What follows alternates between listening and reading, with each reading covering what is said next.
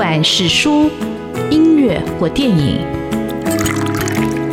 不管是茶、咖啡或酒，也不管是艺文的空间或餐饮的场域，文化无所不在。台湾新风景，让我们重新发现生活里的文化。文化就是我们的生活。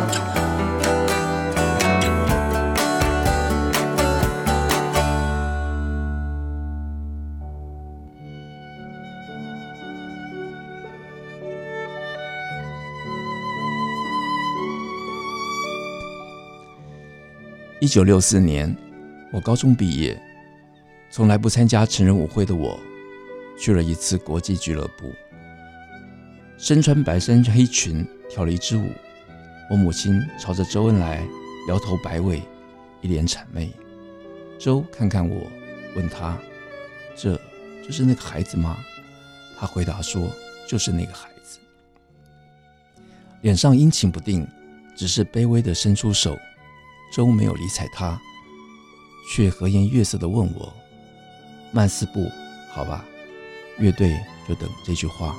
于是乐声响起，我跟着这位交谊舞高手慢慢地踏着步子。这是唯一的一次，我离他这么近。我问了一个问题。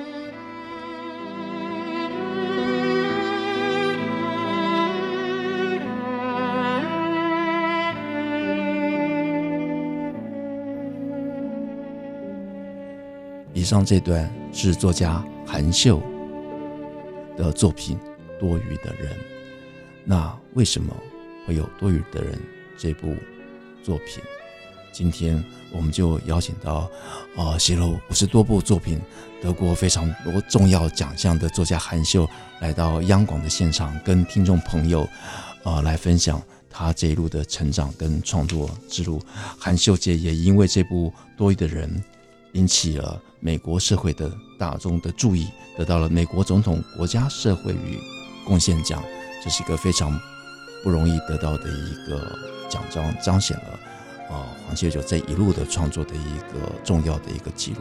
我们非常欢迎作家韩秀，韩秀姐好，你好，你好，韩秀姐，我先呃先想先请你跟大家来介绍一下你自己，还有韩秀这个名字是怎么来的，因为呃。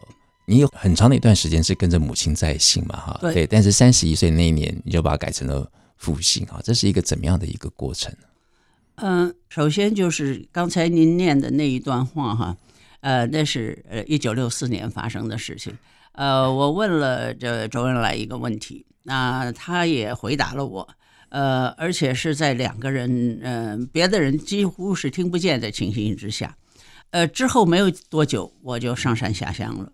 啊，到了山西，啊，在山西三年之后，在新疆九年，然后到一九呃七六年才啊返回北京，呃，返回北京呃之后，我要做的事情当然就是要回美国，呃，经过了很长的一段时间，一段挣扎之后，终于啊得以呃在中美两国政府的这个交涉频繁的交涉之下。啊，总总算是平安的回到美国。呃，回到美国之后，那是啊，那是一九七八年的早春。啊，回到美国之后，很快就呃就进入美国国务院外交学院啊教书，同时也在 Johns Hopkins 国际关系研究所啊教中国文学。那么这一段时间，就是从一九七八年到一九八二年。我跟我先生结婚，呃，这四年的时间是我回到美国的最初的四年。这四年的这个文化上的冲击是非常非常激烈的，而且所有那个时候就是中美并没有建交，并没有建交，所有的在华盛顿的机构都想知道那个红色中国到底是个什么，到底是个什么。哎呀，那这个为什么塔克拉玛干的大沙漠会扩大的这么厉害？呃，那这个呃波斯腾湖的那个情形又是怎么样？呃，以及这个整个这个中国的大西北到底处在一个什么什么样的状况下？以及无数次的政治运动到底造成了什么样的浩劫？呃，这一切的一切都都在当时全是谜团，而我是。滞留在中国大陆的美国公民里面，在建交之前返回美国的第一个人。呃，我返回美国之后的当天，卡特总统就指示美国国务院，呃，向中国政府发出严正的一个声明，就是说，现在 Teresa 已经站在我们面前了呀，你们手里到底还有多少美国公民？你们先交出来，交出来，我们才能谈建交的问题。陆陆续续的在三年之内回来了三百多人，每个人都都是十部长篇小说。呃，这样的经历让我想到我在中国的时候。真的是一个多余的人，到了美国，用齐邦媛教授的话说，你回到美国就变成香饽饽了呀。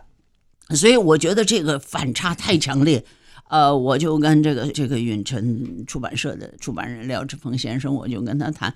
呃，我说我说我可我可以写，他说当然可以写呀。呃，然后后来还写了一个蛮长的序，呃谈到那那 前前后后的极其复杂的状况。这个里头呢，在呃允晨出版的还有另外一本书，就是《长日将近》。《长日将近》里面有有九篇短篇小说，呃，那个写短篇小说的那个过程呢，呃，也让廖先生觉得非常非常有意思。呃，因为那些小说是我们，就是我跟我先生，在一九八三年到一九八六年在北京的美国大使馆工作的那一段时间写的。而那一段时间的情况是非常的、非常的吊诡。呃，为什么呢？因为我们的外交公寓并不安全，随时有人进来翻找。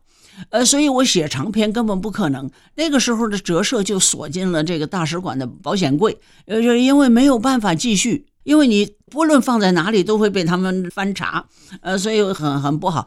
我有一个呃小小的客室，呃，在美国大使馆的后花园的中心，但是那个客室是我为我的学生们设的，他们都是美国外交官，他们每个人都有自己工作的领域，所以我为他们准备字典，准备这个资料去学习中文，去研究那个中国的现状。呃，这样的一个地方不适合于我在那儿写小说。所以我的办法就是，呃，下了课之后，我用我的脑袋来构思我的小说，然后我找一天，呃，从早到写到晚，就把这一篇小说写完。写完了之后呢，呃，就要用一个外交邮袋，我们美国政府的外交邮袋，呃，送到台北的 AIT，然后这个 AIT 呢，再送到联合报副刊，呃，所以是这样的一个过程。但是在写小说之前，我就在想，我在北京。曾经有过一个名字，就是廖先生说的从母姓的这个名字，他们都知道我是谁。那么我写小说在台湾发表，我还用那个名字行吗？那恐怕不大行，对不对？会造成很多困扰。所以我就问我们使馆的这个法律界人士呢，就问他，我说我应该怎么办？他说很简单，你找个笔名就好了，写个笔名啊。我就想到，嘿，现在我可以用我父亲的名字了，终于。可以用我父亲的名字了。我父亲的名字是 Han，H-A-N-E-N，这是他的 last name，他的祖籍是荷兰。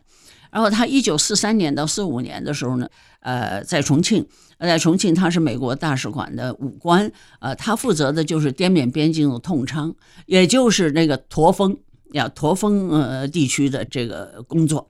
啊，他要不但要粉碎这个日本人的封锁，也要粉碎英国人的封锁，呃，这才能把援援华的物资，呃，就是援华的物资能够能够顺利的呃送到中国的大后方，呃，那么他的名字是 Han，然后还有一个人在我成长的过程当中呢，哈护我，给了我这个中国文化的传统文化的教育，啊、一直爱护我的人是我的外祖母。呃，我的外祖母的名字叫谢慧忠，也慧忠就是秀外慧中的慧忠，她的小名叫秀儿，呃，所以我就把韩跟秀连在一起，这是我生命当中最重要的两个人，所以这个韩秀这个名字笔名就这么开始了。好，我们这里休息一下，待会再请韩秀姐来分享精彩的故事。老实说，我第一次认识韩秀姐，读她的作品就被她文字的真诚力量所打动，而且对她。曲折离奇的人生的遭遇，更是觉得简直像是一部小说。我们休息一下。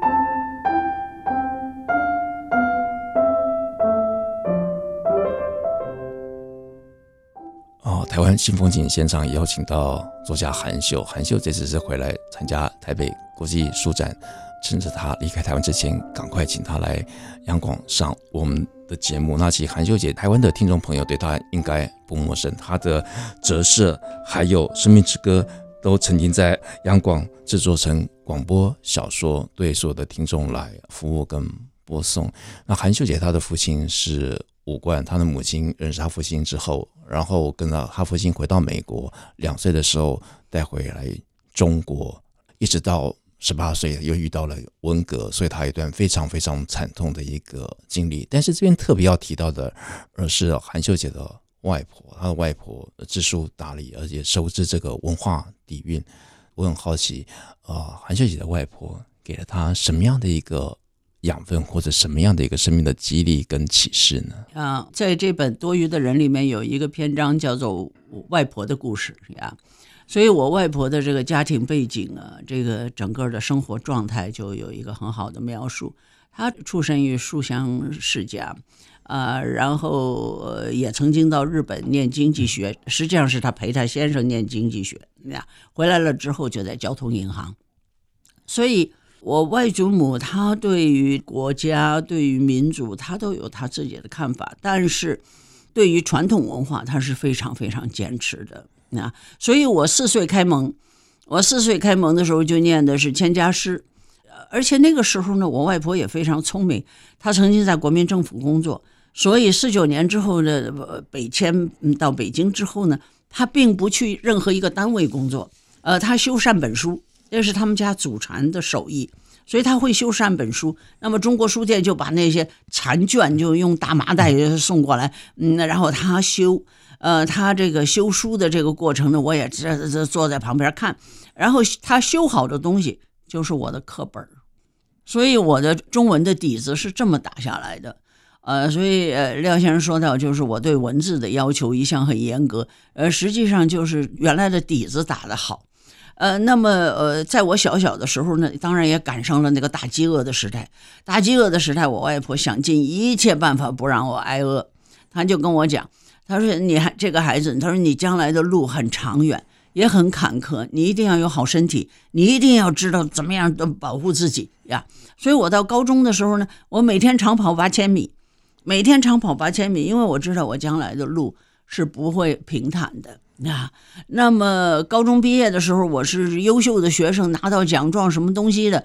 但是那是一九六四年，一九六四年正是中共搞这个社会主义教育运动的时候，啊，所以就把很多这个家庭出身不好的年轻人就送到乡下去。我是最早的那一批啊，我们那一批有四十八个人，呃，送到了彭真的老家，彭真是北京市长，呃，山西呃曲沃啊侯马啊，所以曲沃跟侯马两个点。啊，那个我们就四十八个人就分成两批，呃，到了那个地方，在那里三年。讲老实话，农民们对我挺好的，因为他们觉得这个孩子吃苦耐劳，没什么毛病，所以我跟他们相处得很好。但是文革一起，红卫兵就要杀到山西来了，啊，北京的红卫兵要来把那个说彭真窝藏在这儿的狗崽子都要揪回去批斗。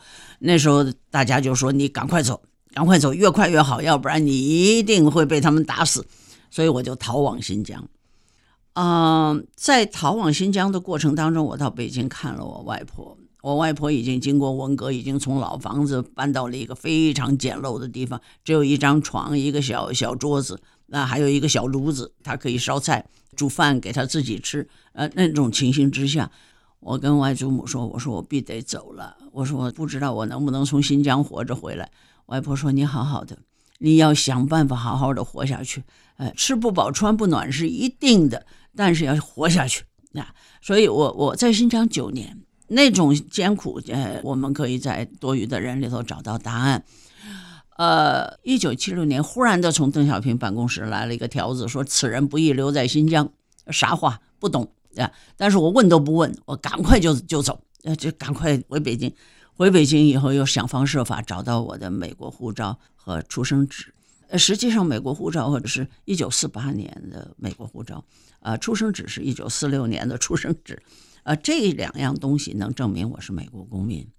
然后才能够经过那么样的一个艰难的过程。在这个艰难的过程里头，呃，中共方面，特别是公安局方面，他们一直认为我背后一定有一只黑手，所以他们就就去找我外婆，说这个孩子怎么会想到要去美联处？怎么会想到要要到美国去？说他的背后一定有一只黑手。我外婆说：“你要找那只黑手，那只黑手就是我呀。”他如果你家里有这么一个孩子，毫无前途。呀，然后他是上山下乡，他是好工人，他是好农民，他是好学生，但是他毫无前途，他在这儿就是死定了。你要不要他走？那个警察自己也说不出话来。我外婆，她虽然不知道我到美联储去的事情，但是当这个整个事情揭出来的时候，她又一次的保护了我。这就是我的外婆，而且我的外婆在我的。后来就是写作的过程当中，呃，我一再的、一再的想到她，一再的想到她对中国文化的热爱，她对文字的讲究，他字写的极好。呃，有一次我我跟我们这里的一位呃书法家吴吴侯吉亮聊天，呃，送他一幅字，那个但是那个那个是吴熙载的字，而那个字的封面的上面呢，我外婆写了，这里面的内容是吴熙载，啊。侯吉亮看了以后就说：“这是外面的这几个字是谁写的？”我说：“是我外婆写的。”他说：“你外婆的字比吴锡载的字还要好。”我说：“我外婆一直说吴锡载好的是印，他的印真好。”韩秀姐不但是身世离奇坎坷，但是她的文化底蕴也非常非常的厚。韩秀姐在一九四六年出版了长篇小说《折射》这部作品出来，震动文坛。但是韩秀姐，你什么时候开始创作的呢？呃，事情是这样，因为。我跟我先生结婚是一九八二年，呃，那时候我在华盛顿教书，忙得不得了。但是嫁给一个美国外交官之后的日子，就是从一个国家到另外一个国家，你就你就必须要走。那么在这种生活当中，什么样的工作我可以长久的做下去，而且不用退休，而且成本很低。我只要写好了，在纸上写好了，呃，用信信封装好，贴个邮票，寄台北就可以了。呃，我可以从世界各地寄寄我自己的作品到台北，所以那是这我就觉得，呃，这样一一个一个办法是不错的。呃，没有想到就是从一九八二年就写到现在是二零二三年。这一下子就是四十年过去了，啊，四十年里头出了五十几本书，我对我自己还算满意。而且那部作品其实留在不止，我想留下了就是一个生活的一个记录，而且分享了很多重要的一个时代的故事。这部小说一出来，它不但得到很大的重视，还改编了成广播剧，我想这个影响非常多人。那韩秀姐她的先生是外交官啊，柏佐纪，他曾经是美国在台协会。高雄分处长啊，那很神奇的是，当韩秀姐来到台湾的时候，她其实曾经住过她父亲在阳明山的房子，因为是割草的工人跟她讲这个故事。可是我那个时候住在呃呃阳明山上的美军眷村的凯旋路的路地，呃隔墙就是文化大学，我也在那儿选课。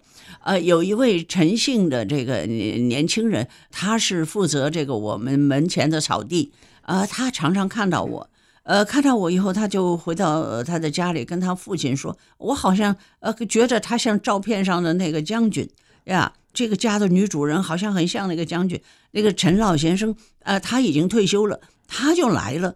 他看到我，他说：‘呃，他说你的父亲是不是某某人？’我说是。他说他来过台湾，呀，他来过台湾，所以我就我就呃很高兴了。”呃，他就带我去看了他住过的房子，还告诉我他有一条大狗，那条大狗叫班长。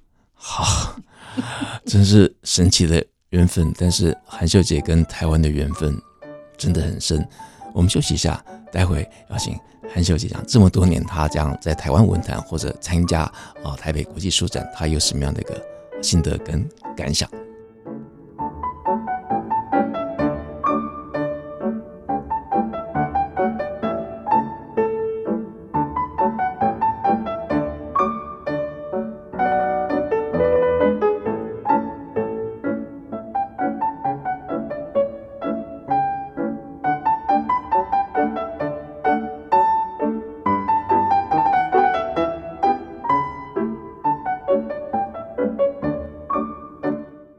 湾新风景现场邀请到作家韩秀，呃，韩秀姐的《多余的人》在二零二零年出版，八月出版英文版之后，我得到非常多的回响，尤其最近有接受芳菲或者是呃美国之音的专访，又引起更多人的注目。那韩秀姐在疫情三年之后回到台湾，一样参加她最喜欢的台北国际书展。我想就请韩秀姐来分享一下。三年之后，这个疫情开始的这个书展，他有什么样的一个感受，或者有特别什么样的观察？嗯，台北国际书展是世界四大书展之一啊。这个台北国际书展的规模，呃，可以和这个很多国家的书展相比美。呃，我想，尤其是像法兰克福啊，像美国这个图书节啊，呃，美国国会图书馆办的这个图书节，都是呃非常非常重要的，在世界上有很很受人瞩目。呃，我的感觉是，因为我在一个非常黑暗的、非常专制的国家住了那么久，所以我对于呃创作自由、出版自由，我这些这个人。人的就是说，生而为人应该有的这个这个权利，我是特别珍特别珍惜。而台湾正是一个有创作自由、有出版自由的这样的一个一个地方，而且而且呃，台湾的作家们他们呃怎么讲呢？他不只是写作和出版的事情，而且呃，他们还有这个呃展示的这样的一个机会。呃，我我的感受是非常深刻的，因为这个是一个国际书展，它不仅是有台湾作家，它也有海外的呃各国的啊参与啊，这个每次的盛况都让我非常非常感动。呃，再有一个就是在台湾，在这块宝岛上，在这块土地上，我们还在使用正体字。呀，也就是说，中国的文字在这里不但没有死灭，没有被简化，而且它还生龙活虎的活着，啊，这是特别令我令我感动的。所以，我只要台北有书展，呃，我我只要能够回得来，我一定回来。呀，这这是我不断的出现在台北书展的呃这么一个缘由，而且台北书展的好处就是你可以一网打尽，你可以从很多书出版社的呃书里面一下子就找到很多书，呃，这是我我我特别喜欢的。我也写书评啊，我为一个杂志写书评已经写到第十六年。我来台北之前，我记住了第一百八十五篇，所以我介绍的书里面一半翻译文学，一半华文文创。可是这个华文文创里面有一半是台湾作家，一半是大陆作家，但是他们的出版几乎百分之九十八全部都是在台湾出版的，因为在大陆，大陆作家没有创作自由，所以他们的书非得在台湾才能出的出版一个没有删节过的版本啊。那翻译作品更不用说了，因为翻译作品里面很多外国作家，他们有他们的理念，那个理念和中国大陆的意识形态不合的时候，一定要在台湾出版。所以，呃，我对书展的感情非常深。那么，当然，二零二零年的时候，书展取消了。书展取消，但是三民书局还是为我的新书啊、做了一个发表会，我还是很感动。那么，我就年年就盼着盼着这个书展能够恢复。呃，中间经过了也好长的一个过程。去年是二零二二年，对吧？二零二二年这个夏天呢，有一个书展，可是呃，外国人进入台湾必须要有两个礼拜的隔离。还要有十七天的自我管理，二十一天我，我我在那儿，我我大概会非常着急。我想我没有办法，但是今年就是开了，就开了，呃，我们就只要戴口罩就好，呃，所以就就回来，回来了以后，和往年的这个呃书展比较呢，我觉得今年特别清爽，嗯、呃，这个通路比较宽。呃，照顾到了，就是人跟人之间的距离不是那么近啊，呃，不会发生其他的意外，呃，但是呃，书展的那个内容，呃，还是还是非常精彩，呃，很多这个呃出版社把书平放。这是非常非常人道的，大家不用只看书籍，看不见那个书书的表面，还有就是还可以翻开书来仔细看一下。呃，我通常我这个呃找书的速度也非常之快，嗯、我想我第一站就去的是远程文化，呃，之后呃，我就去了去了联经啊，去了大块这些呃这些出版社的单位，呃，展位，呃，找到很多书啊、呃，找到很多书啊、心里非常愉快啊、瘟疫这个东西啊、跟人类的关系，呃，是怎么讲？一一向是纠缠不清的，对吧？呃，在呃世界，甚至呃在十三世纪到十六世纪的欧洲，呃，那是黑死病猖獗的三百年，呃，也是欧洲文艺复兴的辉煌期三百年，呃，所以我觉得人类呃能够战胜瘟疫啊，呃，人类也能够跟瘟疫共存啊，呃，人类能够用自己的智慧和勇气啊战胜一切的为恶。呃，所以我觉得这个台北的国际书展的恢复，呃，正是表达了这样的一种精神。非常谢谢韩秋姐做这么一个深刻的、生动的一个呃描述。韩秋姐今年在呃台北国际书展其实也有自己的沙龙。那呃上次回来呃多益的人出版的时候，其实我也在台北国际书展也跟韩秋姐有了一场对谈，就现场跟听众朋友来分享。那我觉得书展其实让我们去接触到人的故事。也接触到自己的内心，那我想瘟疫的时代，我们更需要借由这种文字的力量来抚慰、来慰藉。我想在节目的最后，不晓得韩秀姐还有没有什么话想对听众朋友来说？嗯，我想瘟疫这个东西哈、啊，造成了一些。呃，现象，这些现象深刻地影响到社会，比方说远距离上班啊这样的事情。但是远距离上班的一个好处就是你节省了时间，你用这个时间做什么？阅读。那 我想这是最好的回答。谢谢韩秀姐，我想韩秀姐的作品非常非常的精彩跟深刻，有兴趣的朋友要赶快去找来读。谢谢作家韩秀，谢谢。